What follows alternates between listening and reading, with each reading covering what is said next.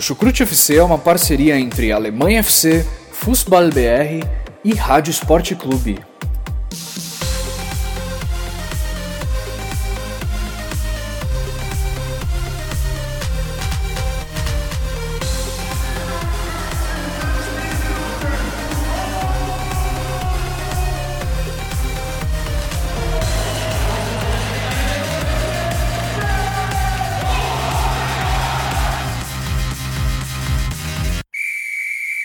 Olá, ouvintes do Chucrute FC. Aqui quem fala é Jonathan Gonçalves, mais uma vez aqui para falar do futebol alemão. Para quem ainda não me conhece, sou um dos integrantes do Chucrute FC, também do Futebol BR. Hoje estarei aqui no papel de host do episódio, né, referente à décima rodada da Bundesliga, uma rodada que teve resultados surpreendentes, algumas goleadas, clássicos históricos, expulsões, gols bonitos, tudo aquilo que a gente está acostumado a ver no nosso amado Deutscher Fußball. E bom, nesse episódio estou com dois amigos de equipe, a começar por ela, Simone Paiva. Tudo bem, Simone? Tudo bem, Jonathan? Ouvintes do Chucrute FC, estamos aí de volta para falar de mais uma rodada da Bundesliga. Como o Jonathan falou, uma rodada de surpresas, goleadas, e a parte de cima da tabela nunca esteve tão emocionante. É verdade. E também aqui conosco está ele, Vinícius Dutra, que faz parte lá do Future. Tudo bem, Vinícius? Olá, Jonathan. Olá a todos. Tudo bem, sim. Mais uma, uma bela rodada, né? Uma rodada de clássicos, né? Também foi interessante nesse sentido. Uma rodada de muitos gols. Uma rodada, de fato, com surpresas, né? Principalmente por conta da goleada que o Bayern de Munique sofreu e na, e na, e na saída, né? Do Nico Kovac, que, que isso acabou gerando, inclusive, durante a tarde desse domingo, né? Enfim, vamos, vamos aí discutir mais, um, mais uma rodada de Bundesliga que também contou com a grande goleada do Leipzig. É verdade, Vinícius. Então, antes de darmos aí início ao nosso debate de informações sobre a décima rodada da Bundesliga, quero agradecer também nossos padrinhos que estão sempre conosco aí nos apoiando. Apoio também lá o Chucrute FC no Padrim. Nossos parceiros lá do Alemanha FC, da Rádio MW, e do Futebol BR, né? Como eu disse, eu faço parte, sou um dos idealizadores lá do site que fala sobre futebol alemão e também muito ativo pelo Twitter. Acompanhe esse episódio de hoje, fique por dentro conosco de tudo que rola aí lá na terrinha do Chucrute, no futebol alemão. E não só nesse episódio, mas nos próximos, tem muitas coisas boas aí para vir no Chucrute FC. Assim também com o amigo Vitor Raver, o Guilherme Ferreira, que não participam do episódio de hoje mas fique aqui com a gente para acompanhar essa décima rodada da Bundesliga.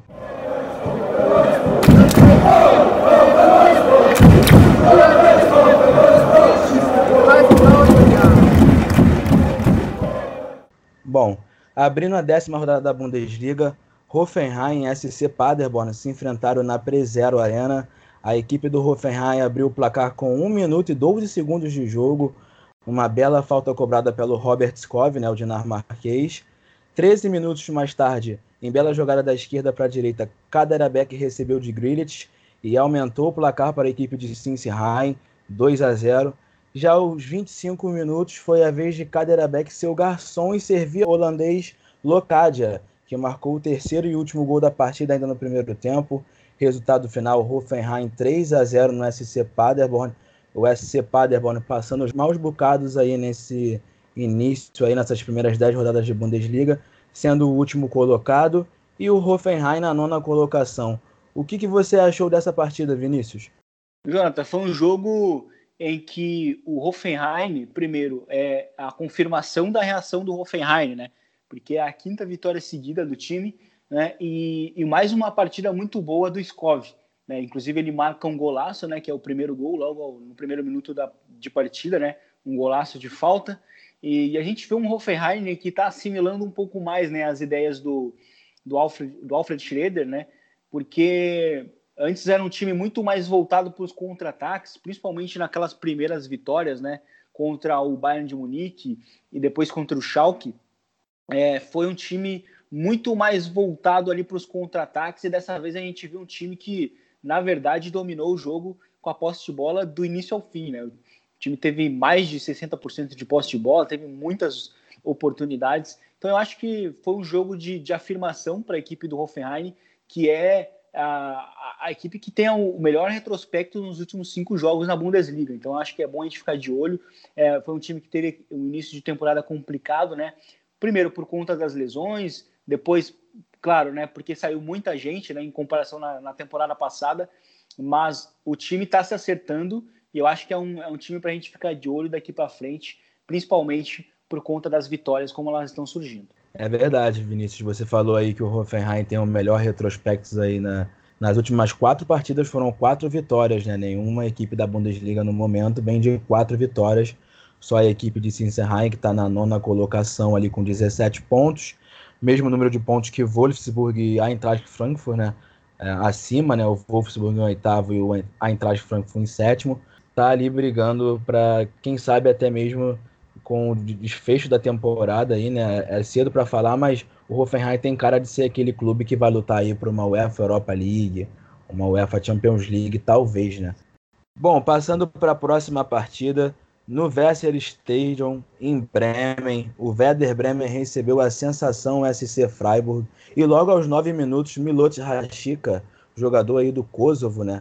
Vem jogando muito bem, abriu o placar para a equipe do Werder Bremen, chutando no canto esquerdo do goleiro Flecken do Freiburg. Aos 28 minutos, Nils Petersen recebeu um presente do goleiro Pavilenka e empatou com facilidade para o Freiburg.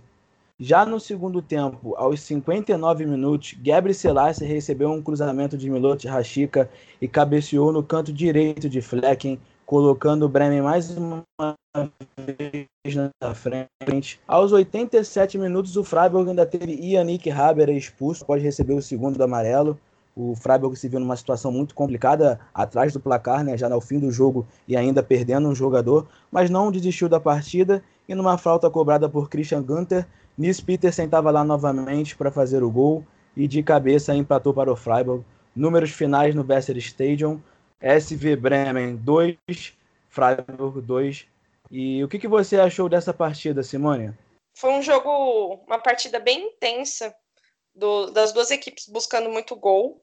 Só que o, Ver, o Werder foi melhor na, é, na, no primeiro tempo. O Werder foi melhor na primeira parte e depois o Freiburg melhorou no restante do, do primeiro tempo. O primeiro tempo terminou 1 a 1. O Freiburg ainda teve um gol anulado e o jogo começou a perder a intensidade. É bom lembrar que o Freiburg começou a rodada como vice-líder e foi para Bremen tentando manter, né, ou se aproximar do líder caso o Mönchengladbach falhasse em Leverkusen.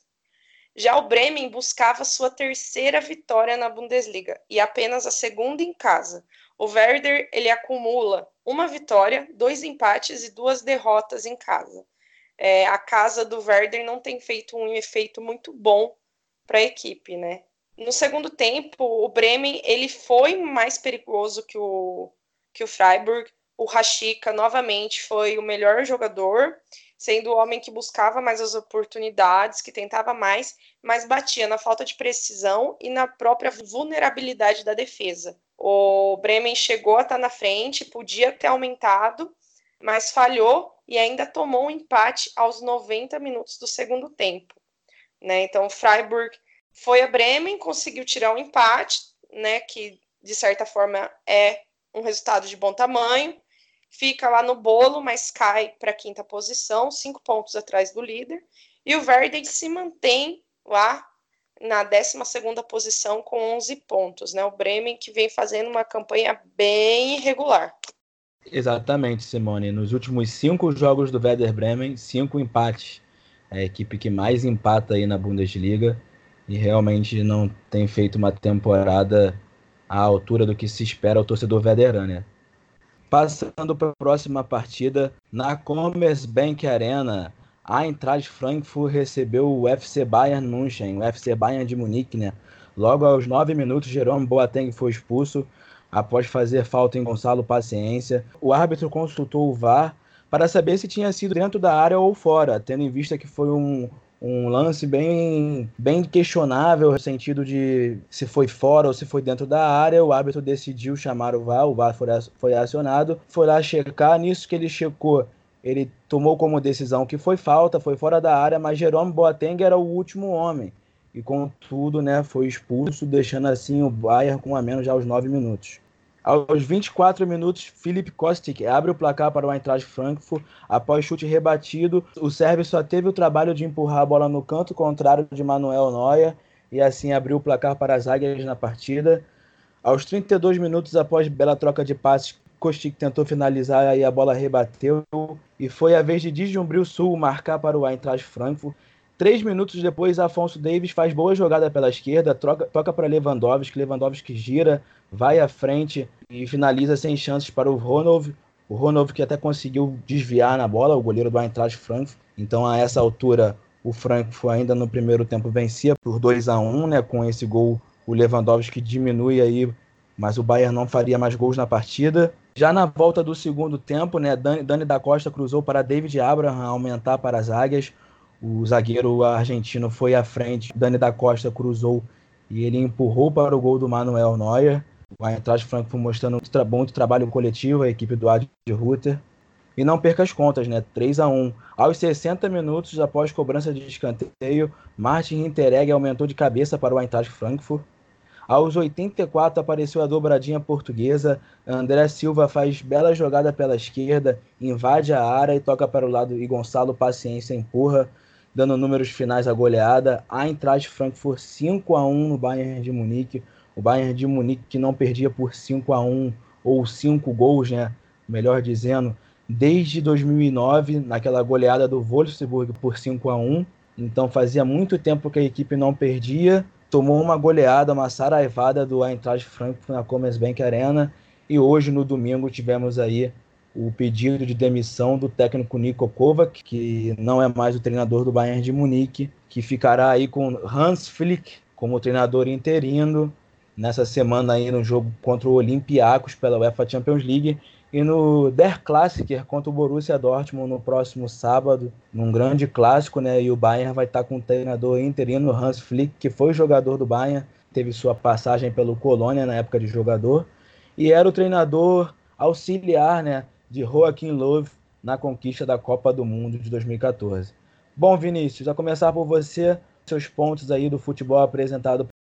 Bom, Jonathan, é, esse jogo ele acaba sendo condicionado, né, obviamente, pela expulsão logo no início do Jerome Boateng, né, mas a pressão alta da equipe do, do Frankfurt, ela já é algo muito temida dentro da Alemanha, né? O Ad Ruther é o cara que conseguiu é, estabelecer, moldar muito bem isso dentro da equipe desde que ele chegou né, na, na, temporada passada. E, e, com a equipe, com, uma, com um jogador a mais, era meio que esperado que o time pudesse se aproveitar disso, né, dessa superioridade numérica. E basicamente foi isso que aconteceu. E o primeiro gol, inclusive, ele nasce nesse sentido, porque apesar de estar jogando com um jogador a menos, a gente viu o Bayern de Munique tentando sair jogando, tentando sair por baixo ali com o Thiago, com o Coutinho que virou volante, né, depois, né, da saída do da saída do, do Boateng na partida e, e aí o time tenta sair por baixo, é, sofre o desarme e aí nisso a equipe do Frankfurt ela sempre buscou muitos lados do campo, né? Também é uma, uma, uma característica muito forte da equipe do Adi e é e nesse nesse jogo a gente viu a equipe do Frankfurt buscando constantemente os lados do campo, né? E inclusive o, o, o, o gol, né? O primeiro gol, ele nasce dessa forma. Primeiro, num desarme já em campo contrário, né? Da equipe do Frankfurt. E aí o, a, o Rodney ele abre pro, pro Basdost, que abre lá pro ponta, né? Que é o que é o Dani da Costa. E aí na segunda trave o, o Kostic, que para mim foi, foi, o melhor jogador da partida, ele acaba marcando o primeiro gol, né? E depois foi uma, foi um verdadeiro atropelamento da equipe do Frankfurt né? Por, uh, até saiu o segundo gol. Depois o Lewandowski, ele, para mim, ele meio que inventa, né, o gol que ele, que ele acaba marcando. Né? Ele teve muitos méritos ali, ele sozinho, ele conseguiu passar por dois ou três jogadores do Frankfurt, marca o gol. Mas aí no segundo tempo a equipe do Frankfurt marca o terceiro, né, num, num desarme né, do, do, próprio, uh, do próprio Abraham, né? Ele mesmo desarma o Gnabry para originar o terceiro gol. É, isso só mostra como que esse time ele é agressivo, né? É algo que está muito marcado nos últimos anos na equipe do, do da equipe do Franco. Depois saíram os outros gols, né? Acabou 5 a 1 uma partidaça do Basdost, uma partidaça, uma partidaça também do, do Gonçalo Paciência. Enfim, é, foi uma, uma atuação de gala, uma, uma, uma, vitória importante, porque a equipe do Frankfurt vinha de derrota na Bundesliga, né, contra o Gladbach, né, na semana anterior. Então acho que foi bem, foi bem interessante essa partida. Até acho que o, o, essa agressividade do, do Frankfurt em, em, muitos momentos, ela pode ser, ela pode ser perigosa até para o próprio Frankfurt, porque eu acho que o Bayern de Munique teve muitas chances ainda no, no segundo tempo de poder marcar, mas o, o, o goleiro o Novel é, fez, fez boas defesas, enfim, até o próprio Abraham ele fez duas defesas em cima da linha, né, que acabaram evitando os gols. Mas mesmo assim, a atuação do Frankfurt foi uma das melhores do ano, uma das melhores da temporada até aqui. Eu acho que é, o Vinícius já falou bem sobre a partida, né? A, eu acho que a, a expulsão do Boateng logo no início do jogo, ele quebra um pouco o sistema defensivo do, do Kovac, né? Ele entrou com o Boateng e o Pavar de, na zaga e o Kimmich Alaba pelos lados. Com a expulsão, ele, ele não fez substituição, né? Ele pegou e puxou o time para trás e aí foi ficou a zaga com o Pavar e Alaba, o Kimmich, o Davis desceu para lateral e aí que nem o Vinícius falou, né? A, o Coutinho virou volante. Então assim, a, o Kovac já teve um problema porque ele já perdeu o Sully por lesão, o Lucas Hernandes por lesão, esse vive lesionado na verdade, né? E aí vai, aí eu vou levantar uma polêmica, né? Ele, ele falou que não precisava do Hummels, tanto que o Hummels voltou pro Dortmund, né? Porque ele era, ele era considerado, não estava nos planos, né? E hoje o Hummels é um dos melhores zagueiros da Bundesliga na temporada, né? Calando até a minha boca. Eu acho que assim, o Frankfurt ele se aproveitou muito bem, além dele ter essa agressividade, essa intensidade de, de vir muito forte no ataque, ele se aproveitou dessa defesa que ficou bem deslocada e os dois primeiros gols do Frankfurt mostram isso, né? Você olha a defesa do Bayern totalmente perdida. E o Frankfurt, que não tem problema nem não tem nada a ver com, com a situação do Bayern, se aproveitou e se aproveitou muito bem. E ficou mais uma coisa muito clara nesse Bayern de Munique atual, que é a dependência do Lewandowski. No começo da temporada eu até, eu até questionei se o Lewandowski era, tipo, insubstituível, substituível no Bayern, e essa temporada ele está mostrando que ele é insubstituível no Bayern de Munique, ele tem levado o Bayern de Munique em muitos jogos, é, os números de gols dele mostram, claro que ele não chega sozinho, mas esse gol de hoje, ele foi sozinho, ele achou o gol, então, assim, o Bayern de Munique passa por, assim, um processo que, assim, a reformulação começou, mas ela necessita ir além. É um time muito enfraquecido do que a gente viu nos últimos anos, e, assim, se ele não está dando conta dentro da Bundesliga, a Europa fica ainda mais distante, né? E agora vamos ver como vai ser os próximos passos com a saída do Niko Kovac, que já, que já vinha sendo questionado, né? Então, foi só um processo até que natural. É, e os problemas defensivos do Bayern, eles são antigos, né? São, da, são de temporadas eh, anteriores. É um time que, que sofre muito com contra-ataque. Inclusive, o lance da expulsão é um contra-ataque, né? Basta um passe longo do, do próprio Basdost, né? Pro, pro Gonçalo Paciência. E aí o Boateng, ele também tá, tá sozinho no campo aberto ali, né? É, esses problemas defensivos do Bayern, eles são, eles são antigos, eles são, de fato, algo que, que o time deveria ter cuidado, porque assim, não só em questões táticas, mas o, o Bayern de Munique também tem, já tinha poucas opções, né? Uh, antes da saída do Hummels, e aí sai o Hummels, e aí durante a temporada os dois zagueiros titulares se lesionam, né? Que é o Sully e o, e o Lucas Hernandes, né? E enfim, aí o Alaba tem que jogar como zagueiro ontem, enfim, é bem preocupante a situação da defesa de, da defesa da equipe do, do Bayern de Munique, principalmente numa semana de Champions e numa semana que no, no final de semana vai ter o clássico, né? Então, enfim, é, muitos problemas para a equipe do Bayern. É verdade, o Bayern vem vivendo uma fase aí bem conturbada, principalmente com lesões, né? Dois jogadores super importantes, o Nicolas Sul e o Lucas Hernandes, aí lesionados com lesões não de gravidade pequena, né? Lesões que são sérias, que requerem tempo aí de tratamento. Então, com isso, a equipe bávara passando esses maus bocados. O próprio Javi Martinez, né, que entra na partida no lugar do Thiago também, mas não tá 100% aparentemente, não atua, foi banco. Ele que é um volante, um meia, mas sabe fazer ali a função de zagueiro. Sem dúvidas não seria nenhum absurdo se o Hansi Hans Flicken usar aí o, o Javi Martins na posição de zagueiro, coisa que ele já fez pelo Bayern de Munique. O Benjamin Pavard, né, o francês, também joga como lateral e zagueiro, também vai aparecer ele muitas vezes agora pela zaga do, do Bayern. Até me surpreendeu o fato do Alaba né, de jogar como zagueiro nessa partida. É, Simone falou que isso foi depois da expulsão do Jerome Boateng, mas se eu não me engano, o próprio Nico Kovac já tinha entrado com o Alaba já de titular nessa partida como zagueiro. Ele, o Boateng, o Pavar pela direita e o Afonso Davis na esquerda. O Afonso Davis que já tinha jogado também no meio da semana o jogo da Pocal contra o Borrom é, pela lateral esquerda, inclusive, ele faz um gol contra nessa partida. O Bayern conseguiu vencer o Bochum de virada por 2 a 1 um jogo até muito difícil para a equipe bávara, tendo em vista que é uma, uma, equipe da segunda divisão, né? Já mostrando que o futebol do Bayern essa temporada realmente não está muito bom. Vive uma certa Lewandowski dependência. Isso aí eu já vinha falando nos últimos casts, tipo, fazendo uma certa um certo questionamento, até mesmo para os torcedores do Bayern que nos acompanha, aos fãs do futebol alemão, de que se não viam da mesma forma que eu, vendo que, tipo assim, se tirassem o próprio Lewandowski do Bayern hoje em dia, o Bayern ia parar, acho que, de produzir muitos gols, o, o que não vem produzindo tantos também, né? E quando produz é o Lewandowski. O Lewandowski, primeiro jogador da história da Bundesliga a marcar nas 10 primeiras rodadas, marcando nessa rodada praticamente num lance individual. É boa jogada do Afonso Davis pela esquerda, mas é ele quem gira na entrada da área, quem vai mesmo para dentro do Frankfurt e faz o gol ali quando a partida estava 2 a 0 para as Águias. Mas o Bayern não conseguiu se impor, não conseguiu bater de frente na Commerzbank Arena. Teve mais posse de bola, como de praxe também, 61% contra 39% no total. Mas no número de finalizações já mostra esse poderio ofensivo que foi o Eintracht Frankfurt nessa partida.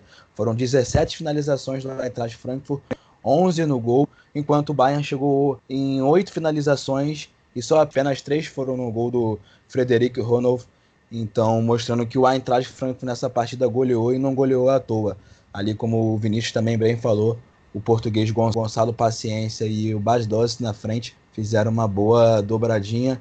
E até mesmo com o próprio André Silva entrando no fim, ali com os 10 minutos finais, dando assistência para o seu compatriota Gonçalo Paciência. Na Red Bull Arena de Leipzig, o RB Leipzig recebeu o Mainz e aplicou uma saraivada 8 a 0, uma das maiores goleadas aí das, das últimas temporadas da Bundesliga. O Mainz não viu a cor da bola e logo aos 4 minutos, Timo Werner serviu Sabitzer, que abriu o placar do jogo. Aos 30 foi a vez de Nico Kuhn servir o Timo Werner, aumentar o placar do jogo. Depois os papéis, os papéis se inverteram e Werner serviu para Nico Kuhn de fora da área acertar um belíssimo chute. É, 3 a 0 para o Leipzig. Três minutos mais tarde, Poulsen fez boa jogada pela direita e serviu Marcel Rastenberger fazer o quarto gol dos Touros Vermelhos. Ainda no primeiro tempo, aos 43 minutos, foi a vez do dinamarquês Poulsen fazer o gol, num chute em que o goleiro Zentner rebateu o chute do Marcel Sabitzer, então colocando a equipe do Julian Nagelsmann com 5 a 0 no intervalo. Já na volta para o segundo tempo, Werner recebeu o passe de Nikunku em velocidade e fez o sexto gol da partida. Dois minutos depois, Werner pela esquerda cruzou na cabeça de Mukiele, fazer o sétimo gol no jogo. E já ao apagar das luzes, ainda tinha tempo para mais um gol. Klosterman fez boa jogada pela direita e serviu Werner, que deu números finais. Leipzig 8 a 0 no Mainz. Uma saraivada aí da equipe do Julian Nagelsmann, que chegou aos 18 pontos na terceira colocação. O mais na 15ª colocação com 9 pontos.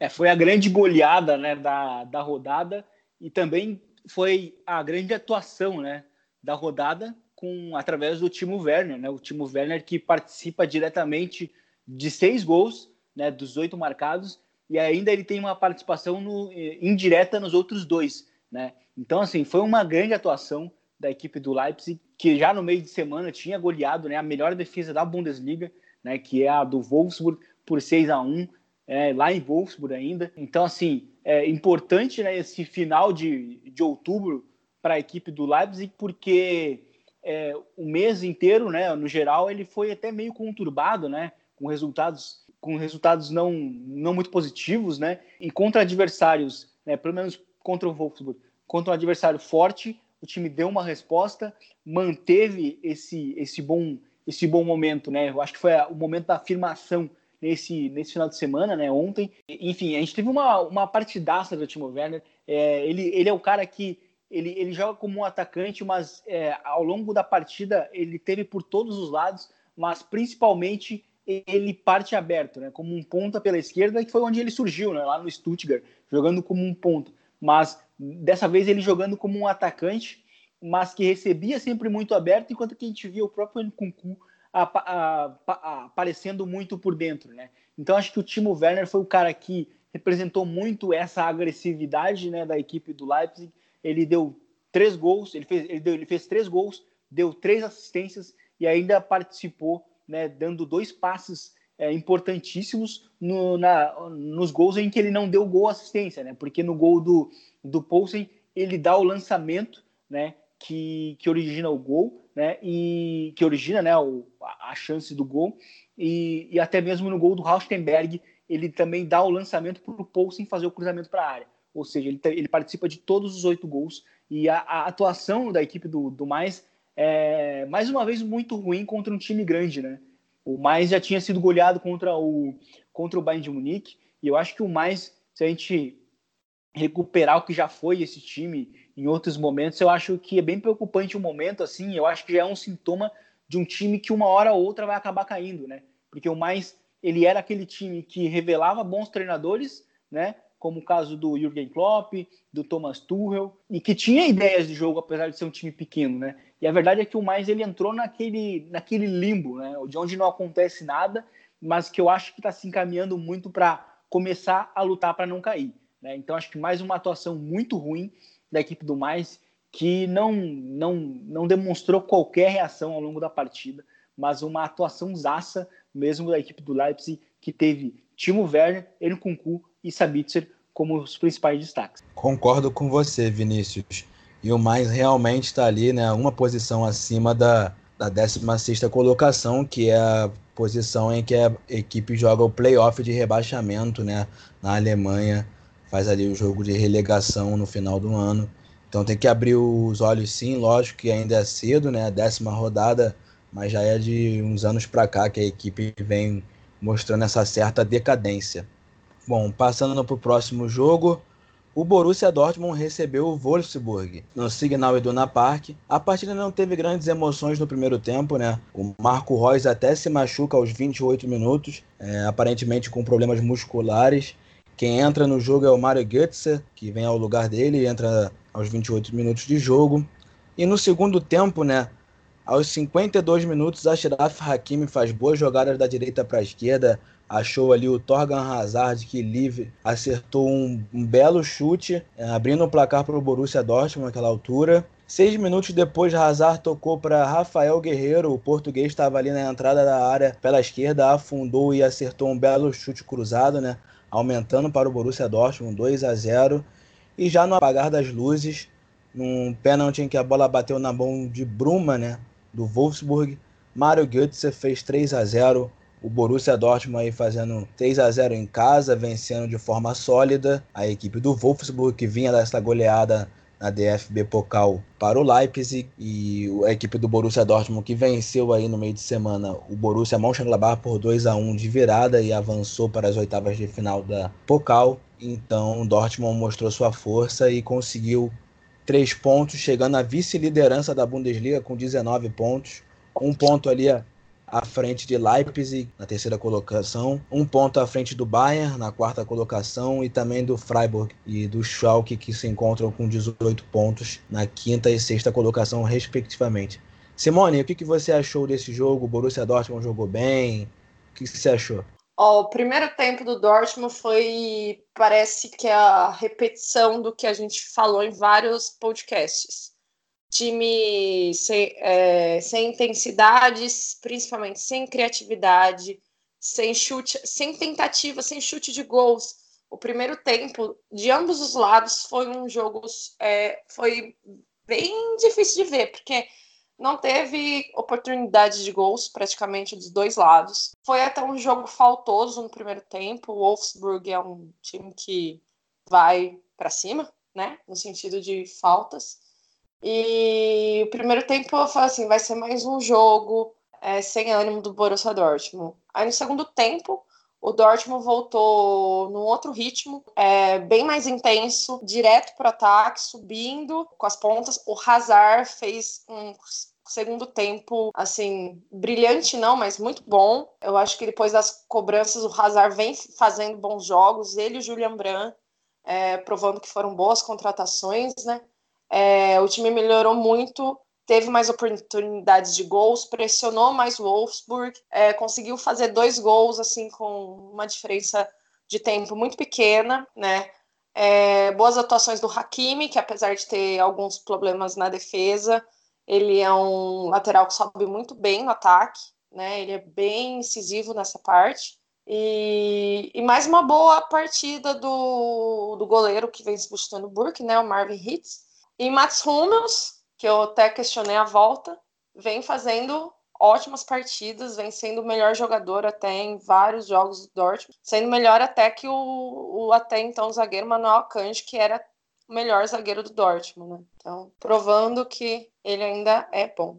Eu acho bem, é bem por aí. Eu acho que um, eu acho que foi um jogo que para mim resume muito a passagem do, do Lucien Favre no Dortmund. Tem muita, tem muitas vezes que eu sempre critico o Dortmund por ser um time que tem é, dificuldade para propor o jogo, né? Tem dificuldade para ser o protagonista da partida.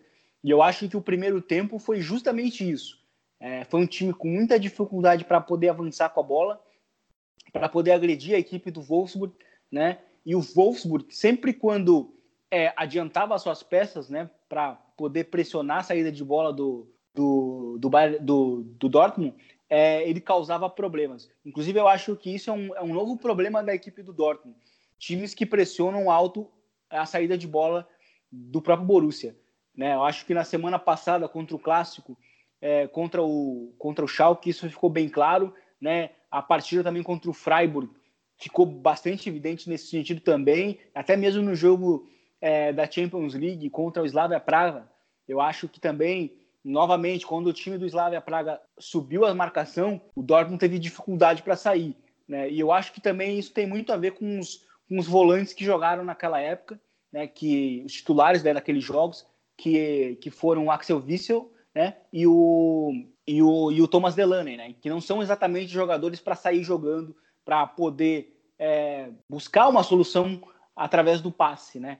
E, e mesmo assim, né, com, com, com uma dupla diferente né, no meio-campo nesse final de semana, né, que foi o Weigl e o Dahut. Novamente, é, o Dortmund teve problemas para sair jogando, enquanto que o, o, Lever, o Leverkusen, o, o Wolfsburg, estava com as suas linhas adiantadas. Né?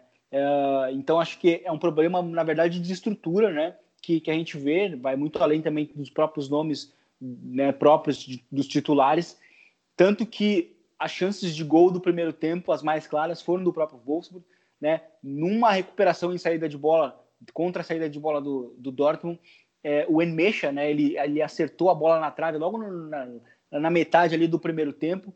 E um outro problema da equipe do Dortmund, que é a bola parada. O time, ano passado, sofreu 43%, 43 dos gols em bola parada. Né? Isso é muito. E, e nessa temporada já, já tomou é, cinco em bola parada né, dos, dos mais de 12, mais de 11 que o time tomou, ou seja, já está batendo os 40%, né? Então acho que é um problema e porque antes do intervalo o Wolfsburg teve a melhor chance num escanteio, né, em bola parada também. Só que eu acho que o Dortmund ele é um time que ele tem ele, as virtudes dele é principalmente quando ele consegue contra-atacar, quando ele tem o espaço para poder contra-atacar é, e quando ele está em vantagem no placar. Então eu acho que o time começou a jogar muito bem depois do 1 a 0. Né? O time conseguiu encontrar o gol ali, um 1 a 0 numa jogada rápida com o Hakimi, que para mim está jogando muito bem como, como um ponta, né? Tá jogando mais adiantado e ele encontra ali o Hazard, que estava para mim jogando bem. Acho que só faltava o gol para ele mesmo. Ele conseguiu marcar e aí sim, depois do 1 a 0 só vai. Eu acho que eu comentei inclusive isso na partida contra o Leverkusen, que foi aquele 4 a 0. Quando o Dortmund está em vantagem no placar e principalmente jogando em casa, eu acho que as coisas fluem. Eu acho que foi mais ou menos isso que a gente viu depois do primeiro gol do Hazard. Concordo bastante com você, Vinícius. O Borussia Dortmund, às vezes, quando demora a abrir o placar, o que acontece muitas vezes, demonstra um futebol muito abaixo do que a gente está acostumado a ver. Mas depois que abre o placar de fato, faz o gol, parece que a porteira abre e a equipe se encaixa melhor. Não sei se a confiança aumenta, o jogo se encaixa melhor. E não é uma ou duas ou três vezes, eu já vi isso acontecer muitas vezes, eu como torcedor da equipe, e realmente tem sentido isso que você falou, principalmente quando o Borussia Dortmund está jogando em casa. É, um outro fato que você levantou que eu também concordo é que quando tem uma equipe com linhas altas e que vai ao ataque, o Dortmund também tem muitas dificuldades. Eu também acho que são dois extremos. Quando tem a, aquela equipe que bota um, aquele ônibus na frente do gol, que também se estabelece lá atrás, o Dortmund também às vezes tem muita dificuldade de ser criativo e fazer boas jogadas e conseguir furar esse bloqueio. Então são sempre esses traumas, assim dizendo que eu vejo o Borussia Dortmund passar é, em reflexo com, comparado assim com as equipes adversárias. O Torgan Hazard realmente parece estar se encontrando aí, já tem algumas rodadas, né? Não à toa tem seis assistências pelo Borussia Dortmund nessa Bundesliga. O Julian Brandt, que como já disse, pelo meio da semana aí, o Dortmund ganhou o Borussia Mönchengladbach por 2 a 1 né? Foi dois gols dele. Dois, dois gols que eu diria até que foi espírita, né? Gols do nada.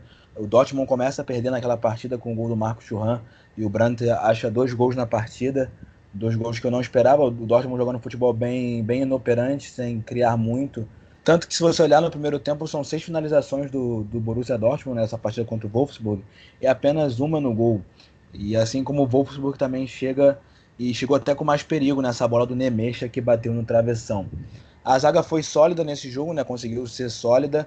Mas nesse lance do Nemecha, por exemplo, o Mats Hummels, que vem jogando bem, mostra ali um dos seus grandes defeitos, que é a, de, a velocidade, né? Ele já não é um zagueiro muito veloz. O Nemecha dá um drible da vaca nele ali e já sai em velocidade e ele nem pensa em correr atrás do jogador do Wolfsburg que por pouco não abriu o placar àquela altura para os visitantes. E o Mats Hummels é um dos grandes defeitos dele, não por mal dele, óbvio, mas sim por como as coisas são, né? A consequência, ele não é um jogador muito rápido. O Rafael Guerreiro, que jogou ali ao lado dele pela esquerda, fez uma boa partida. Quando apoia o ataque também apoia muito bem, às vezes joga na meia, à frente. Tanto que ele faz o segundo gol no chute cruzado. É triste o fato do Marco Reus ter saído no primeiro tempo, aos 28 minutos. Marco Rocha que vinha fazendo uma partida ok, não estava fazendo nada demais, mas participando do ataque, trocando ali passes com Julian Brandes, com o próprio Torgan Hazard, tentando ali fazer o gol, tentou finalizar, foi travado algumas vezes. Se lesiona ali, acho uma lesão muscular na coxa. A verdade é que ele já deve ter entrado nesse jogo não 100%, não à toa ele não participou do jogo da Pocal por problemas musculares, mas nesse jogo da Bundesliga, três, quatro dias depois ele entrou, já teve que sair tão cedo. Fica aí o questionamento se ele vai poder participar do jogo contra a Inter de Milão no meio de semana pela UEFA Champions League, um jogo muito importante para o Borussia Dortmund. E também até mesmo aí, se não for, se for algo mais grave, do Der Klassiker contra o Bayern de Munique mais à frente. Eu penso que não foi nada tão grave. O Mario Götze que entrou na partida participou bem também, é um jogador que está tendo as suas chances também com o técnico Lucien Favre, depois de amargurar por muitas vezes o banco, até mesmo inexplicavelmente tem ganhado aí minutagem e faz o gol de pênalti, um, bom para ele também fazer um golzinho aí. Mario Götze aqui não é de fazer muitos gols hoje em dia, né?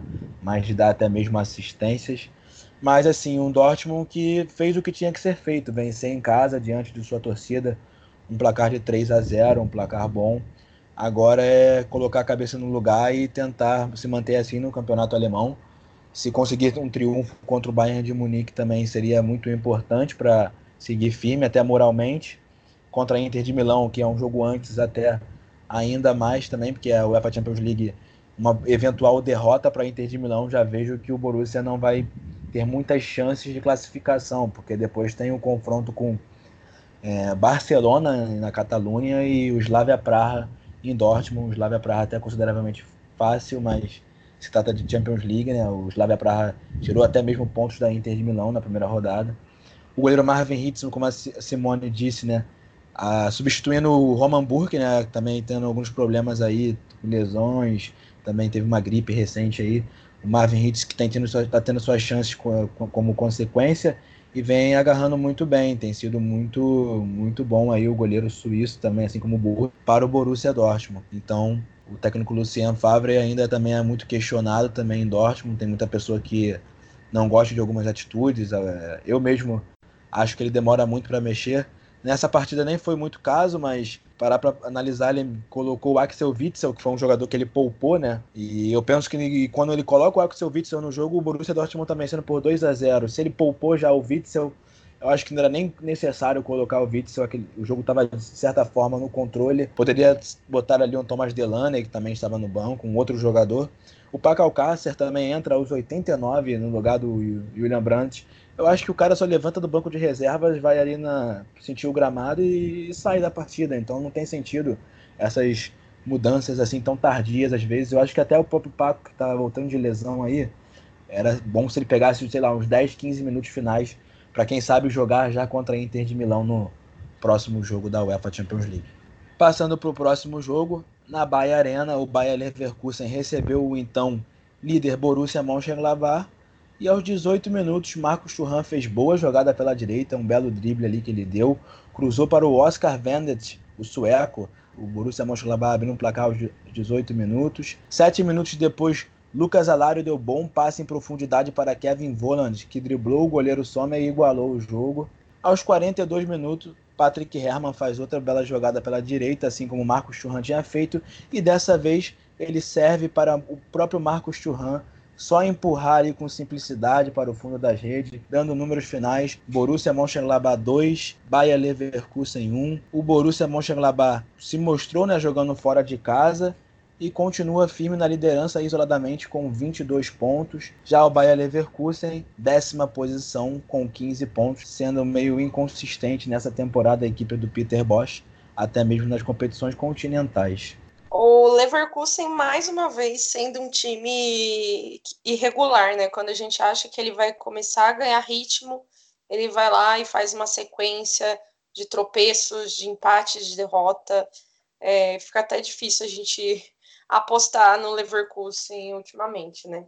Foi um jogo bem intenso, com várias oportunidades de, de gol. O Gladbach, que a gente falava no começo da temporada, que começou derrapando, e a gente falava talvez o Mark Rosen ainda não encontrou o time, é, tá mostrando que, pelo menos na Bundesliga, né, encontrou um, uma equipe, uma forma de jogar e tem feito muito bem isso, né? Apesar de na na UEFA Europa League tá capengando, né? Tá indo muito mal. Perdeu na Pokal para o Dortmund. Talvez se focar na Bundesliga seja uma boa oportunidade para brigar lá em cima, seja pra, por título ou seja principalmente por vaga na Champions League, né? O jogo foi bem legal dos dois lados, mas é aquela coisa. O Leverkusen mais uma vez saiu perdendo já no começo do jogo, 18 minutos, e quem foi lá empatar? Aquele que eu e o Jonathan sempre defendemos aqui para ir para a seleção alemã, Kevin Voland, mais uma vez fazendo gol. Mas o Gladbach já tomou a frente, os 42 fazendo outro. E mais uma vez o Leverkusen teve chance de empatar com a Lário, mas perdeu a chance e leva aí mais uma derrota, uma derrota em casa, possivelmente mais uma temporada de irregularidades do Leverkusen e o Peter Boss, né, que faz é, é, parece que os times deles jogam sempre meio que iguais, né, muita posse de bola, é, certos momentos de ataque, mas é um time que não consegue desenvolver um jogo consistente. Então, vamos ver até quando isso vai, vai andar.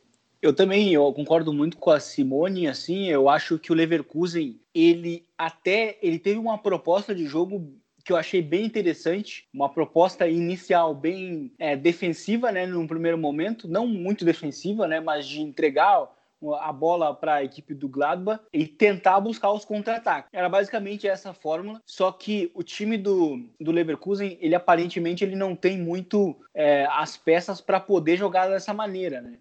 Porque bastou um lance individual do Marcos Churran para cima do, do Wendel, né? O Wendel, sim, chegou em, chegou inclusive da pena do Wendel, porque ele, ele fica, ele tá no mano a mano e aí o Churran corta pro lado pro lado direito, né? Ele dá o ele faz o drible e o Wendel cai, né? E aí na e aí o Churran entra na área e, e dá assistência pro pro primeiro gol, né? E depois o gol de empate ele não demora muito e é inclusive com o Leverkusen mantendo muito a estratégia, né? Que é de esperar e tentar contra-atacar. O gol inclusive sai de um contra-ataque, né? O gol do do Kevin Volland, que jogou, que jogou aberto né, uh, ontem.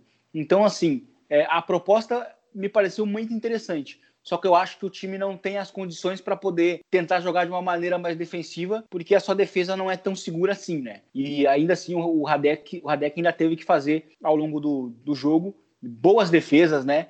E, mas enfim, e por que, que eu cito também por que, que o time não tem as, as armas necessárias para jogar um pouco com uma maneira um pouco mais defensiva? Porque o próprio Wendel, é, ao longo inclusive do jogo, ele me pareceu ser um pouco, ter sido um pouco vaiado pela própria torcida e, e ao longo do, do jogo a própria transmissão filmava ele a todo instante, né? O que significava que ele estava falhando muito, né? Porque os dois gols do Gladbach saíram pelo setor dele, né? O primeiro, como eu falei, foi de uma jogada individual do Marcos Churran para cima do Wendel, né? E o, segundo gol, né? Joga logo no finalzinho do primeiro tempo, é, o Patrick Herrmann ele recebe as costas do, do Wendel né? E, e, ele também dá assistência, que né, dessa vez para o próprio Marcos Churran é, empurrar para as redes. Né? O segundo tempo, a gente já viu um Gladbach um pouco mais defensivo, né? E aí a equipe do Leverkusen teve que tomar um pouco mais a iniciativa, é, sem muito sucesso, não agrediu efetivamente a equipe do Gladbach, né? Então acho que a vitória do Gladbach em nenhum momento ela teve ameaçada, né? Então acho que o Gladbach foi muito bem. Eu acho que o Gladbach ele merece ser mais elogiado do que a gente elogia, né? Porque eu acho, inclusive, que esse time ainda nem tá pronto ainda. Porque o Embolo, que estava jogando bem, acabou se lesionando. O, o Stindl tá voltando aos poucos, né? Da lesão grave que ele teve. Então, assim, eu acho que o melhor Gladbach a gente ainda não viu. A gente vai ver. Porque quando voltar todo mundo, tá, tiver todo mundo saudável, eu acho que a gente vai ver esse time brilhar com um treinador que para mim é muito bom. Quando ele trabalhava no Salzburg, eu imaginava ele chegando inclusive no próprio Leipzig né? Porque é um, é um, um passo natural, né? Dentro do, dentro do, do projeto, né? Da, da Red Bull. E isso não aconteceu. Até achei um pouco surpreendente. O Marco Rosa é muito bom treinador, está se mostrando isso nessa temporada. Uh, dessa vez não jogou o, o Benes, mas que tem, ele tem trabalhado muito bem esse jogador, né? Como um passador no meio de campo. E, e mais uma vez, muito bem é, o Liner, né? O lateral direito, que, que jogou como ala, para mim, vem sendo uma das grandes contratações da Bundesliga esse ano. Concordo com tudo que vocês disseram aí e vou também elogiar mais ainda aí o Marcos Churran, que chegou na Bundesliga e está jogando muito bem como eu já venho falado na, nas últimas rodadas aí, ele vestiu a camisa 10 do Borussia Mönchengladbach e tá mostrando que é um típico camisa 10 mesmo, faz gols, dá assistências, tem sido muito importante. O Vinícius falou, eu penso até que esse Borussia Mönchengladbach merece ser mais elogiado do que de fato ele tem sido elogiado. Eu mesmo aí nos casts para trás não me elogiava tanto assim, porque até é algo que eu penso que vai acontecer, mas até então eles estão provando o contrário, que o Borussia Mönchengladbach tem um bom técnico, Marco Rose, não tenho dúvidas, mas é uma equipe que também já teve bons técnicos aí no passado. Dieter Heck nem tanto, né, que faz hoje em dia um trabalho no Hamburgo, tem também suas glórias aí a ser analisadas, como um título de Pokal com o Wolfsburg e tudo mais. Mas o Marco Rose nos últimos anos é o mais pronto, sem dúvidas mas é uma equipe que eu vejo que vai chegar a algum momento da Bundesliga e principalmente em conciliação, em variações, tendo que poupar jogador, se é, focar na UEFA Europa League, que também não vai muito bem das pernas lá na competição continental, vai acabar perdendo alguns pontos na Bundesliga, o que é comum, e não sei se vai se manter ali em primeiro, mas pode lutar aí para voltar ao UEFA Champions League. Lembrando, o Borussia Mönchengladbach não chega ao UEFA Champions League tem muito tempo. Se não me engano, são há quatro temporadas ou três que eles não chegam. Vem jogando mais a UEFA Europa League. Tem também aí o Florian Neuhaus, um bom jogador ali de meio campo que trabalha muito bem a bola. Laszlo Benes, quando entra ou quando joga de titular, ajuda bastante. O goleiro Ian Zomer já é um ícone do time, né? Já está há muitos anos aí com os potros. Então, falando um pouco do jogo também, o, o Bayer Leverkusen teve mais a bola, né, no modo geral. Fomos de praxe, essa equipe do Peter Bosch. Peter Bosch, desde quando ele treinou o Borussia Dortmund, o Borussia Dortmund também era a mesma coisa. Tinha a bola, mas não produzia tantas jogadas de, de gol, de realmente de perigo.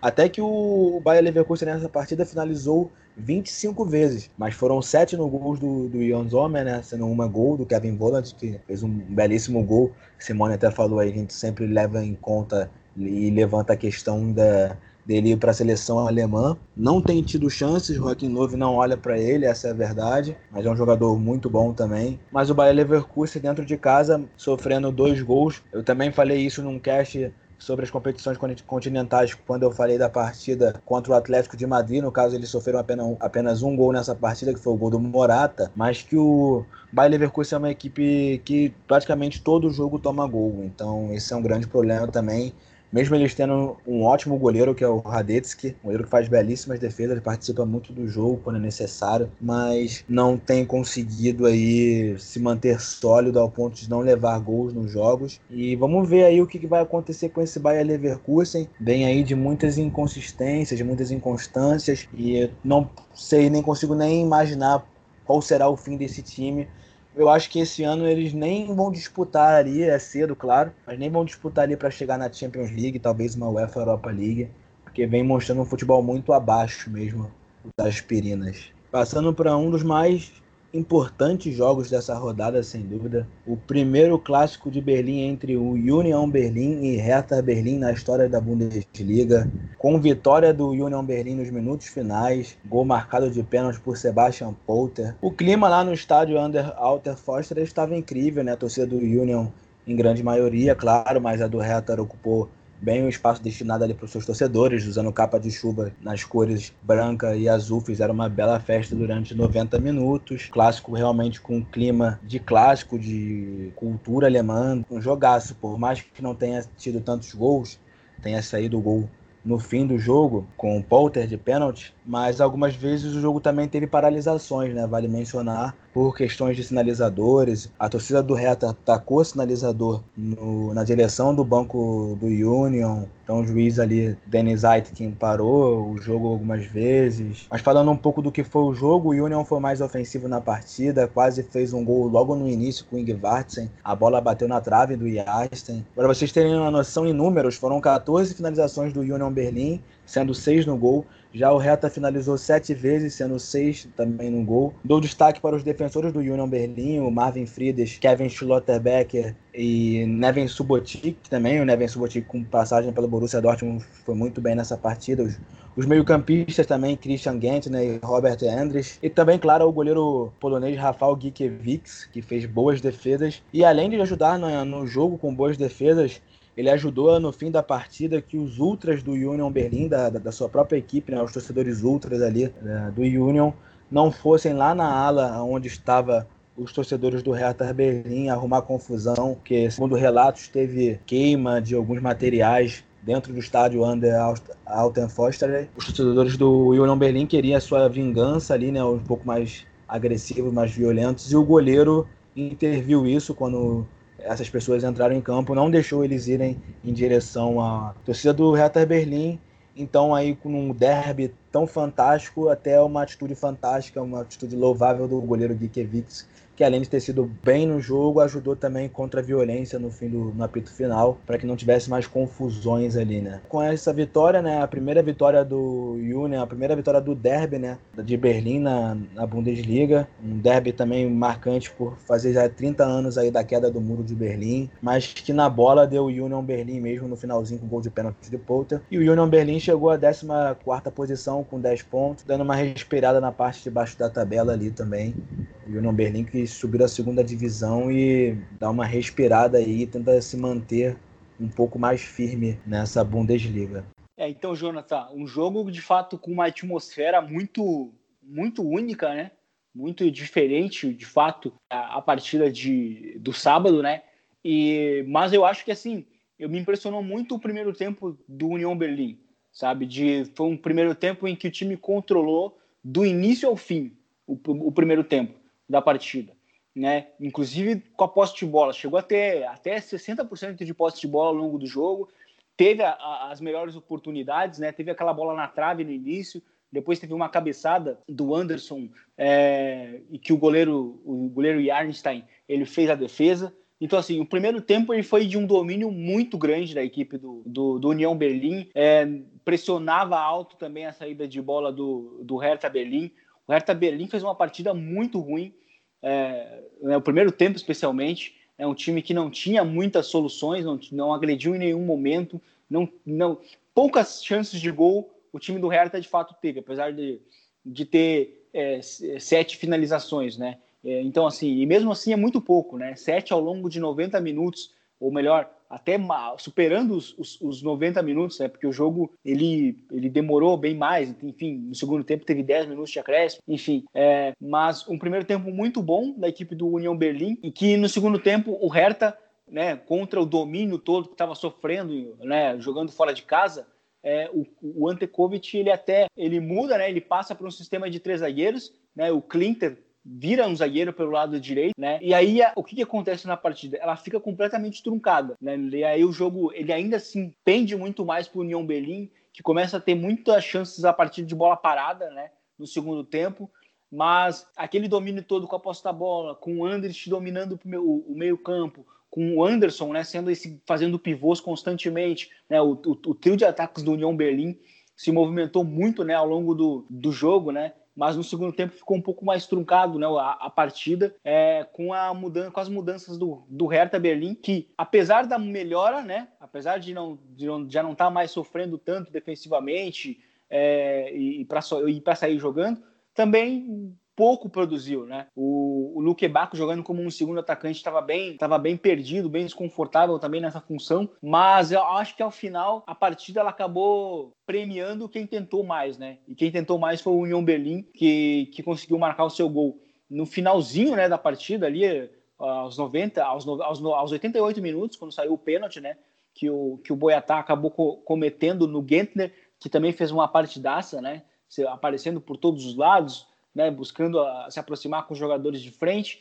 Enfim, com o gol saindo no final, o Hertha aí sim se desesperou, né, buscou muita bola longa, mas completamente sem sucesso, né? Enfim, foi um jogo bem, foi um jogo bem interessante, foi um jogo com cara de clássico mesmo, né? Principalmente com as, com as paralisações, né? Na volta ali do intervalo, né? Depois que o Hertha sofre o gol, a torcida do Hertha começa a queimar ali o partes do estádio, enfim, a torcida do Hertha causou bastante. Mas, enfim, a, a vitória do, do União Berlim foi, foi bem interessante e merecida. Acho que no fim a, essa partida ela teve até mais foi mais interessante por todo o contexto, né, do que pelo o jogo em si, mas que nem o Vinícius falou, é, o União buscou mais a partida. O Hertha ele parecia que estava jogando para não tomar gol.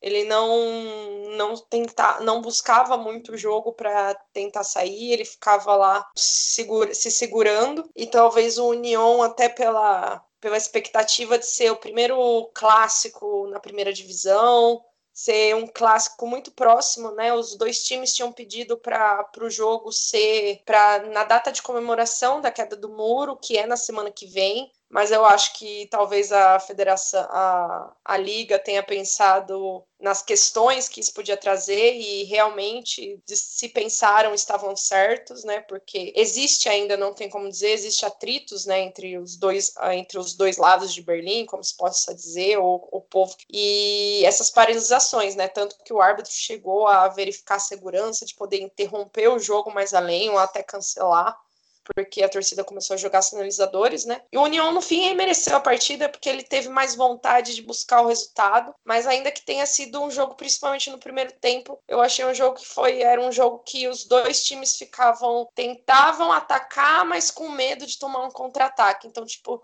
ninguém avançava demais, né? Então foi um, foi um primeiro clássico, né? E vamos esperar o, o retorno no Estádio Olímpico. E foi o primeiro clássico com o mandante vencendo depois de muito tempo, porque quando eles estavam se enfrentando na, na segunda divisão, só o visitante ganhava. Então o União Berlim conseguiu vencer depois de um bom tempo ali, confirmando o mando de campo, né? Foi bem interessante isso. De fato, muito interessante, Vinícius e Simone. Realmente uma partida que deixou o fã do futebol alemão satisfeito muito pelo que a Simone falou também, não pelo jogo em si, mas muito pelo contexto, né, as torcidas e etc. É, o fato de jogarem sinalizadores no campo é lógico não é a atitude correta, não é o que a gente acha legal, mas a gente entende também toda a cultura dos torcedores alemães, os ultras e etc. Toda essa questão do, do futebol europeu em si, até mesmo pro leste da Europa, há muitas torcidas que são mais ferventes, né, assim dizendo, e fazem uma atmosfera incrível. E bom, passando para o próximo jogo, na Mercuspia Arena, Fortuna Düsseldorf e FC Köln fizeram o Rhein Derby, que terminou na vitória do Fortuna Düsseldorf por 2 a 0. Aos 37 minutos, em pênalti sofrido por Morales. Hennings marcou seu sexto gol na Bundesliga em 10 jogos e colocou ali o Fortuna Düsseldorf à frente no placar. Já no segundo tempo, num belo lançamento de Kaya Han, que ligou o contra-ataque para Eric Tome. Eric Tome levou em velocidade, carregou, carregou até driblar o zagueiro que acompanhava ele na corrida e finalizou sem chances para o goleiro Timo Horn, dando números finais das partidas. Fortuna Düsseldorf 2, Colônia 0. Fortuna Düsseldorf vencendo o clássico contra o Colônia, o Rhein Derby, chegando a 10 pontos ali na 13ª colocação, dando uma respirada na parte de baixo do, na parte de baixo da tabela. Colônia, né, passando maus bocados aí, realmente subiu da segunda divisão, mas não está mostrando força, está na penúltima colocação com apenas 7 pontos, vindo aí já de duas derrotas consecutivas. Também eliminado, vale mencionar, claro, pelo Saarbrücken da Regionalliga, o que equivale à quarta divisão do futebol alemão, na Copa da Alemanha na DFB Pokal, perdeu por 3 a 2 aí no meio de semana. Então, o Colônia, um time de primeira divisão, perder para um time da quarta divisão da Regionalliga mostra que o Colônia não vem vivendo aí momentos muito bons foi um duelo da fuga da, da, do pessoal da zona de rebaixamento, né? O Düsseldorf e o Kohl, que como você disse, fizeram o clássico da Renânia do Norte, são, acredito, as duas principais cidades, né, da região, que ainda tem o Leverkusen, o Dortmund e tudo mais. É, eles se enfrentaram e eles entraram em campo com, com duas vitórias, um empate e seis derrotas ambos. Eles entraram com os mesmos números de pontos, separado pelo saldo de gols. A vitória tiraria um deles lá próximo ou da zona de rebaixamento, né? O Colônia, que já vem na zona de rebaixamento desde o começo da temporada, subiu da segunda divisão e, pelo visto, não conseguiu, não vindo, né? Estabelecer a equipe para tentar lutar para pelo menos para permanecer, né?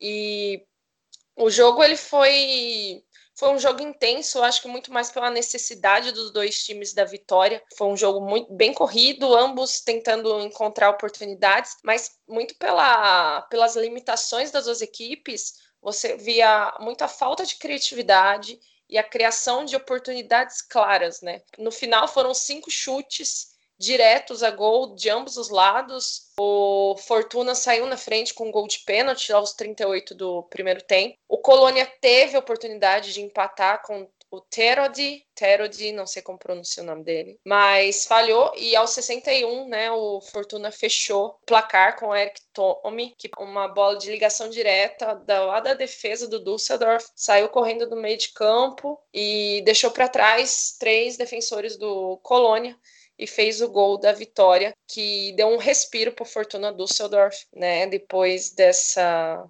nesse jogo. E o Colônia, que mais uma vez perdeu, agora tem sete derrotas e está na, na zona do playoff da tabela, mas se continuar assim, é, vai brigar com o nosso amigo Paderborn e o mais para ver quem vai cair para Bundesliga 2. Situação bastante complicada do Colônia, né, Simone? Que realmente aí tá flertando com a segunda divisão novamente.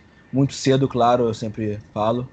Para falar alguma coisa, é apenas a décima rodada, mas mostrando que não tá muito forte. Até o fato de ter sido aí eliminado da Pokal pro Saarbrücken, assim como o Paderborn também, mostrando muito, muitos problemas, né? até mesmo de qualidade, assim, elenco bastante inferior, assim dizendo, e não sabemos se eles ficarão na primeira divisão do futebol alemão. Uma correção, falei que o Colônia está na zona do playoff. Com a derrota, ele está na zona de rebaixamento. Quem está na zona do playoff é o Augsburg, com a derrota hoje do Schalke, que agora vamos falar. É verdade, o Colônia na vice-lanterna. Então, passando para o próximo jogo, na VVK Arena, para nós brasileiros seria WWK Arena, FC Augsburg e Schalke fecharam a décima rodada. E aos 38 minutos, Daniel Bayer recebeu o passe do Finn Borgesson, que ainda teve um desvio ali do Marco Richter, né, que botou o pé na bola, e assim Daniel Bayer finalizou da entrada da área marcou um belo gol no ângulo do, ângulo do goleiro Nubel. Já nos acréscimos para o fim do primeiro tempo, Daniel Caligiuri cobrou falta da esquerda para a área e Liechtensteiner desviou no primeiro pau contra a própria meta. Sim, Liechtensteiner, jogador do Augsburg, fazendo gol contra com um desvio de cabeça. Ali o Schalke empatava no fim do primeiro tempo a partida. Já no segundo tempo, pênalti para o Augsburg aos 57 minutos, após a bola bater no braço do lateral Opzika, nome bastante complicado aí do jogador do Schalke. Bola batendo no braço dele, pênalti para o Augsburg.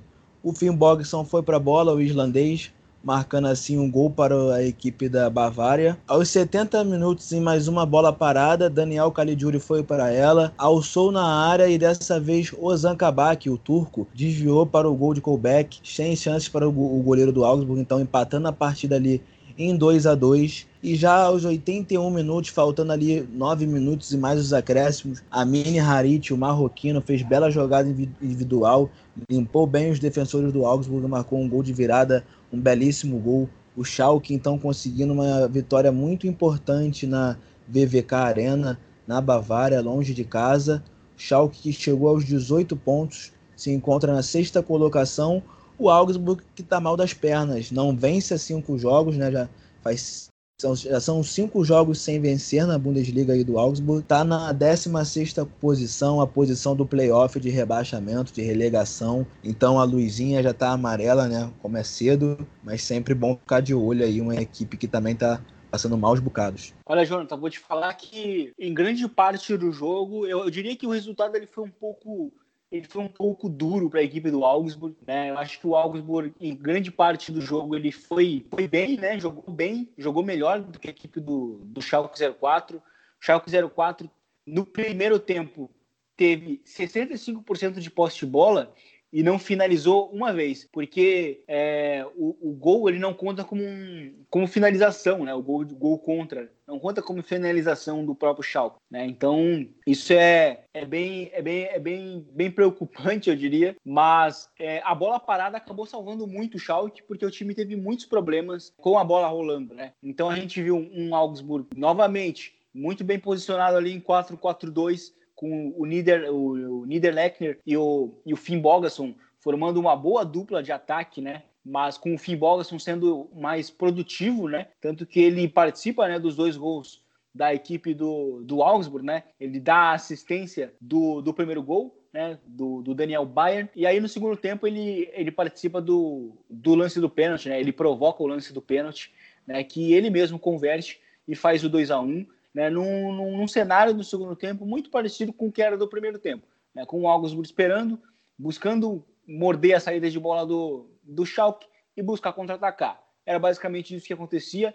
O Schalke tinha muita dificuldade, inclusive o lance do pênalti nasce dessa forma né, o time do Augsburg recupera, né, uma tentativa de saída do, do Schalke, né, o, o McKenny, que jogou como um zagueiro, inclusive é, é, é, é bom ressaltar isso, o, o Salif Sané saiu lesionado com uma lesão no joelho, e eu acho que foi uma lesão bem grave, inclusive, porque ele não conseguia, ele não conseguiu nem ficar de pé, foi bem no início do jogo, né, o time já estava sem o Istambuli, né, então, enfim, a zaga titular da equipe do Schalke não, não, não, não jogou, né, hoje, porque o Salif Sané saiu bem no início, antes dos cinco minutos, e, e é algo para a gente ficar de olho mais para frente. Então o McKen jogou como um zagueiro né, ao longo da partida, ele acabou perdendo a bola e aí mais para frente saiu o lance do, do gol, né, o segundo gol do Augsburg, que para mim era merecido, era quem estava jogando melhor. Só que de novo, numa bola parada, a equipe do Schalke conseguiu empatar, né, com, com o Kabak, né, que é o, o zagueiro reserva, né, do Istambuli, né, ele acabou marcando o segundo gol. E aí na reta final, né, com, com, o jogo ficando um pouco mais aberto, o, um dos zagueiros ali, o Udo Okai, ele perde a bola,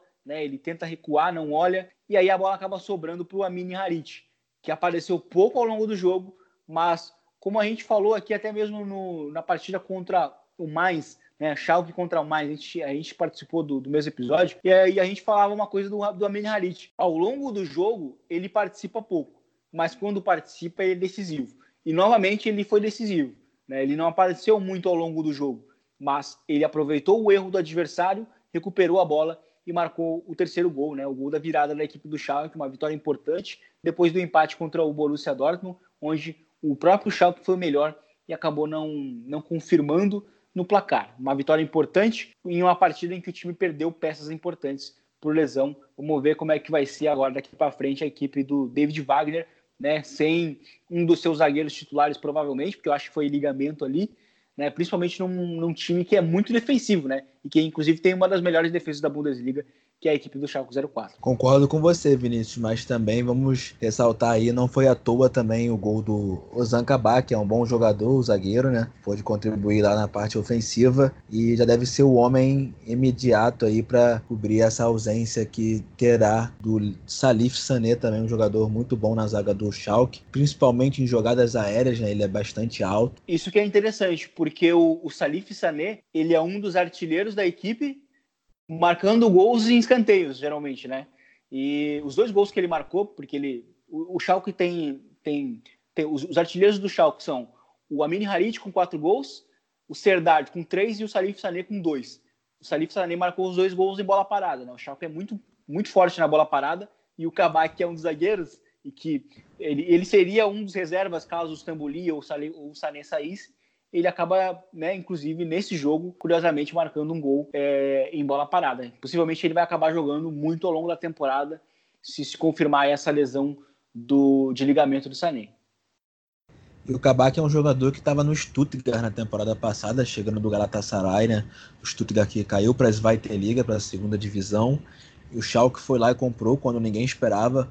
É um jovem jogador e muito promissor, né? Então eu acho que ele pode ajudar muito bem a equipe aí do Schalke equipe de Gelsenkirchen. Também aí o mencionar também o Daniel Caligiuri, né, que é um cara que na bola parada é crucial, bate muito bem na bola, é o homem da bola parada do Schalke. Nessa partida mesmo foi um exemplo, né, quando ele cruza e o Lichtsteiner desvia um gol contra, e quando ele também cruza e depois o Ozan Kabak, né, o turco, faz o gol de cabeça e daí o Schalke chega a dois gols na partida assim com a participação né, do Daniel Caligiuri, um jogador muito importante que faz a função de lateral esquerdo, de meia esquerdo, de meia central. Hoje em dia não faz muita de lateral esquerda, mas temporadas passadas aí fez muito essa função aí na equipe do Schalke. Então, um jogador polivalente e muito bom, principalmente em bolas paradas, que é uma das grandes armas do Schalke 04. Bom, falamos de todas as partidas dessa Bundesliga, exatos nove jogos clássicos, né, como Leverkusen 1, Borussia Mönchengladbach 2, Union Berlin 1, Hertha Berlin 0, Fortuna Düsseldorf 2, Colônia 0, jogos que foram marcantes aí também, como a goleada do Eintracht Frankfurt diante do Bayern de Munique por 5 a 1 a goleada do RB Leipzig por 8 a 0 Falar aí alguns fatos também que vale ser mencionados. A partida do Thomas Miller contra o Eintracht Frankfurt foi a de número 500 na Bundesliga com o Bayern de Munique, né? Empatando aí com Bastian Schweinsteiger, recém-aposentado em número de jogos com a camisa aí dos bávaros. E o Lucas Piszczek, jogador polonês, também chegou a 300 partidas na Bundesliga. Ele que tem 183 partidas com o Borussia Dortmund, também aí já há muito tempo, já jogando no futebol alemão. São alguns aí fatos que aconteceram aí também nessa rodada, nessa décima rodada, assim como o Timo Werner também com três gols e três assistências, um grande jogador. Mas enfim, vamos dar uma paradinha aqui, voltamos logo a seguir também com os confrontos definidos da DF DFB Pokal da Copa da Alemanha, com o futebol feminino, né, a Frauen Bundesliga e a Zweite Liga, um breve giro pela Zweite Liga, a segunda divisão do futebol alemão.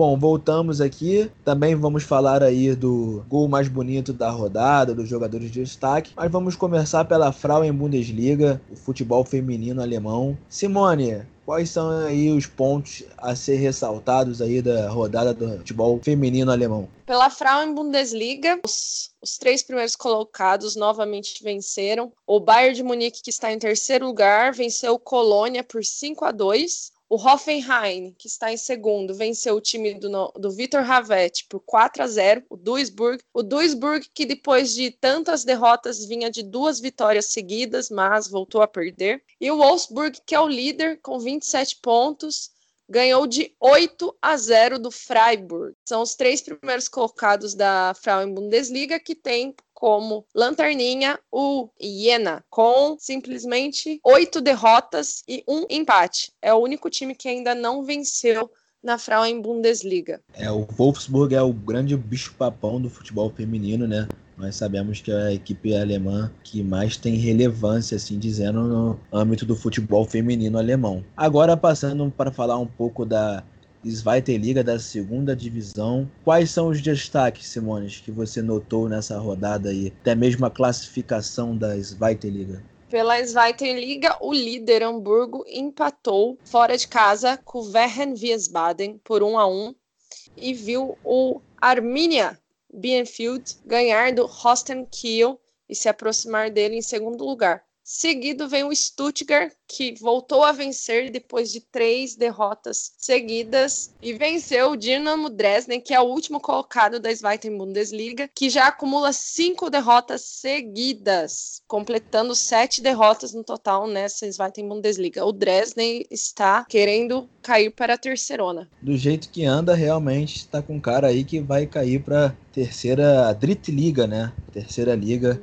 alemã. É. Também gostaria de parabenizar a, a, equipe do Arminia Bielefeld, que além de ter vencido na rodada, né, e ter encostado ali em, em, pontos com o líder Hamburgo, ambos com 25, a diretoria vem se posicionado politicamente, dizendo e combatido assim as manifestações de cunho neonazista que vem ocorrendo na Alemanha, até mesmo na cidade de Bielefeld e na cidade de Dresden também. A equipe é uma das que combate essas questões discriminatórias, então do dou meus parabéns aí a do Arminia, não só dentro de campo, que está aí lutando para subir para a elite do futebol alemão, mas também por se posicionar contra os extremismos, né, as intolerâncias que a gente vê aí mundo afora e a gente nunca pode deixar espaço para isso assim como o Santia Pauli também, né, que é um clube muito tradicional da Alemanha, da segunda divisão e que também se posiciona muito nessas questões. E também né, temos que falar aí do sorteio que rolou neste domingo, no dia 3 de novembro, sobre Arctel Finale, as oitavas de final da DFB Pokal, que a, os jogos acontecerão né, nos dias 4 e 5 de fevereiro de 2020. E são os seguintes jogos: Eintracht Frankfurt contra RB Leipzig, já um grande jogo logo de cara. Bayer Leverkusen e Stuttgart, Bayern de Munique e Hoffenheim, Schalke 04 e Hertha Berlim, Saarbrücken e Karlsruhe, Werder Bremen e Borussia Dortmund, Kaiserslautern, Fortuna Düsseldorf, SC Vélez contra Union Berlim. São esses aí os jogos das oitavas de final da Pokal, né? A Copa da Alemanha. Destaque aí para esses jogos entre Werder Bremen, Borussia Dortmund, Bayern de Munique, Hoffenheim, Eintracht Frankfurt, Leipzig, próprio Bayern Leverkusen e Stuttgart com muita história também, né? Apesar do Stuttgart hoje em dia estar tá na segunda divisão, na terceira posição, mas aí os jogos interessantes que acontecerão em fevereiro de 2020, aí da Copa da Alemanha. Bom, sem mais delongas, vamos aos três jogadores de destaque ao gol da rodada. A começar por ela, Simone Paiva. Simone, quais são os três jogadores aí de destaque para você da rodada e também já complete com um gol mais bonito. Bom, eu vou ficar com os melhores jogadores, eu vou ficar com o Timo Werner, que depois do jogo dos 8 a 0 contra o Mainz, né, teve foi uma, não vamos dizer impecável, mas foi uma partida acima da média. O Churran, que veio esse ano pro Borussia Mönchengladbach e tem sido um dos jogadores que mais efeito tem, é de maior importância nessa nessa nova, nesse novo Borussia Mönchengladbach, eu acho que ele tem uma grande importância nessa guinada que o time deu. E no Kostic do Eintracht Frankfurt, que fez uma bela partida e foi, um, foi, foi o nome da, da vitória do Frankfurt sobre o Bayern de Munique. E no gol eu vou ficar com o gol do Skov, do Hoffenheim, aquele gol de fora da área de falta, foi um chutaço. Eu gosto de gols assim, então vou ficar com o gol do Skov. Bom, e você, Vinícius Dutra? Diz pra gente aí qual foi os três jogadores de destaque, o gol mais bonito da rodada. É, para mim, o, o, melhor jogador da rodada foi o Timo Werner, sem dúvidas, né? É, três gols, três assistências, e ele ainda participa dos outros dois gols. Enfim, participação é, direta e indiretamente nos oito gols né, do, da equipe do Leipzig contra o Mainz. É, também voto no, no Felipe Kostic, né, pela partidaça que fez contra o Bayern de Munique, né, na vitória do Eintracht Frankfurt. E, mas eu também vou votar no, no próprio Enem, né, que jogou muito bem contra contra o Mainz também né, durante a goleada, né, um jogador que para mim tem tudo a ver com esse projeto, né, em termos de estilo, né, ele é jovem, é dinâmico, né? Combina muito com, com o que o, o, o Julian Nagelsmann é, gosta né, de um jogador. Então acho que ele fez uma partidaça também, jogando ali pelo lado esquerdo, aparecendo por dentro. Enfim, um grande jogador, ainda inclusive marcou um golaço, né? Um dos gols mais bonitos também da, dessa goleada, ou o gol mais bonito da goleada, também foi do Nkunku, né? Enfim, então os meus três jogadores são esses, Timo Werner, Nkunku e Kostic. E o gol da rodada eu voto no Skov. Também golaço de falta, é, de fora da área, enfim. Para mim foi, foi, o melhor, foi o gol mais bonito da rodada. É um dos gols mais bonitos, sem dúvidas. Então vou dizer para vocês aí primeiro meus três jogadores de destaque, né? Eu fico com o Nikon Kun, do RB Leipzig, foi um jogador ali muito interessante no meio-campo, chegando ao ataque também, fazendo um belíssimo gol, um dos gols mais bonitos da rodada também. Eu fico com o Timo Werner, né, que, como o Vinícius falou, participou diretamente e indiretamente dos oito gols da partida, né? Da vitória do Leipzig por 8 a 0 contra o Mainz. Então o Timo Werner aí também vivendo uma boa fase.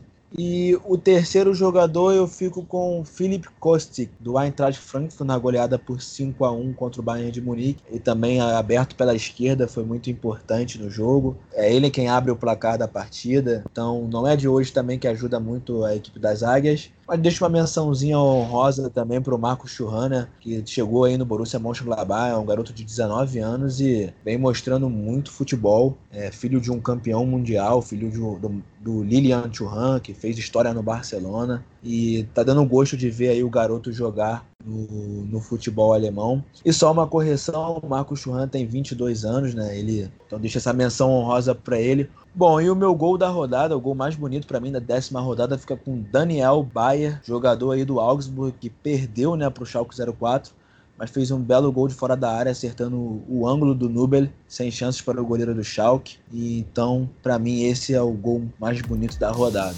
Bom, falamos de muitas coisas dessa interessantíssima décima rodada da Bundesliga. Agradeço a todos vocês que acompanham o Chucrute FC, que nos dão força, divulgam o nosso trabalho, dão um RT lá no Twitter, ajudam de alguma forma. Agradeço ao Vinícius Dutra, agradeço a Simone Paiva por participar aqui do episódio de hoje. Um grande abraço a todos. Até a próxima, galera, e tchau, tchau.